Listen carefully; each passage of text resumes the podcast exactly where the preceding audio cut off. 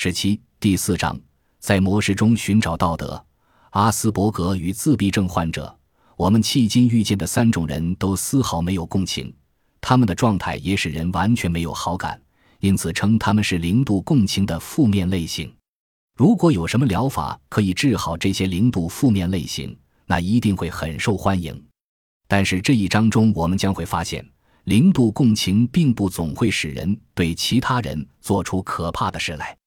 共情障碍也许会阻碍人的社交，但共情并不是养成道德准则和道德良知，使人的行为符合伦理的唯一途径。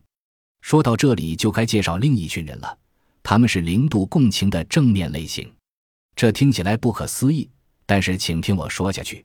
所谓零度正面，是指一个人虽然有共情障碍，却具备精确而严密的心灵。他们患有阿斯伯格综合征。那是自闭症光谱上的一种疾病。说阿斯伯格综合征患者是零度正面有三个原因：首先，他们有共情障碍，障碍的原因是他们的脑以一些特殊的方式处理信息，这种方式给了他们各种天赋；其次，他们处理信息的这种方式非但没有使他们丧失道德，反而让他们拥有了超越常人的道德；最后。归在零度共情正面类型的这些人，他们的认知共情可能低于一般人，但他们的情感共情可以是完好无损的。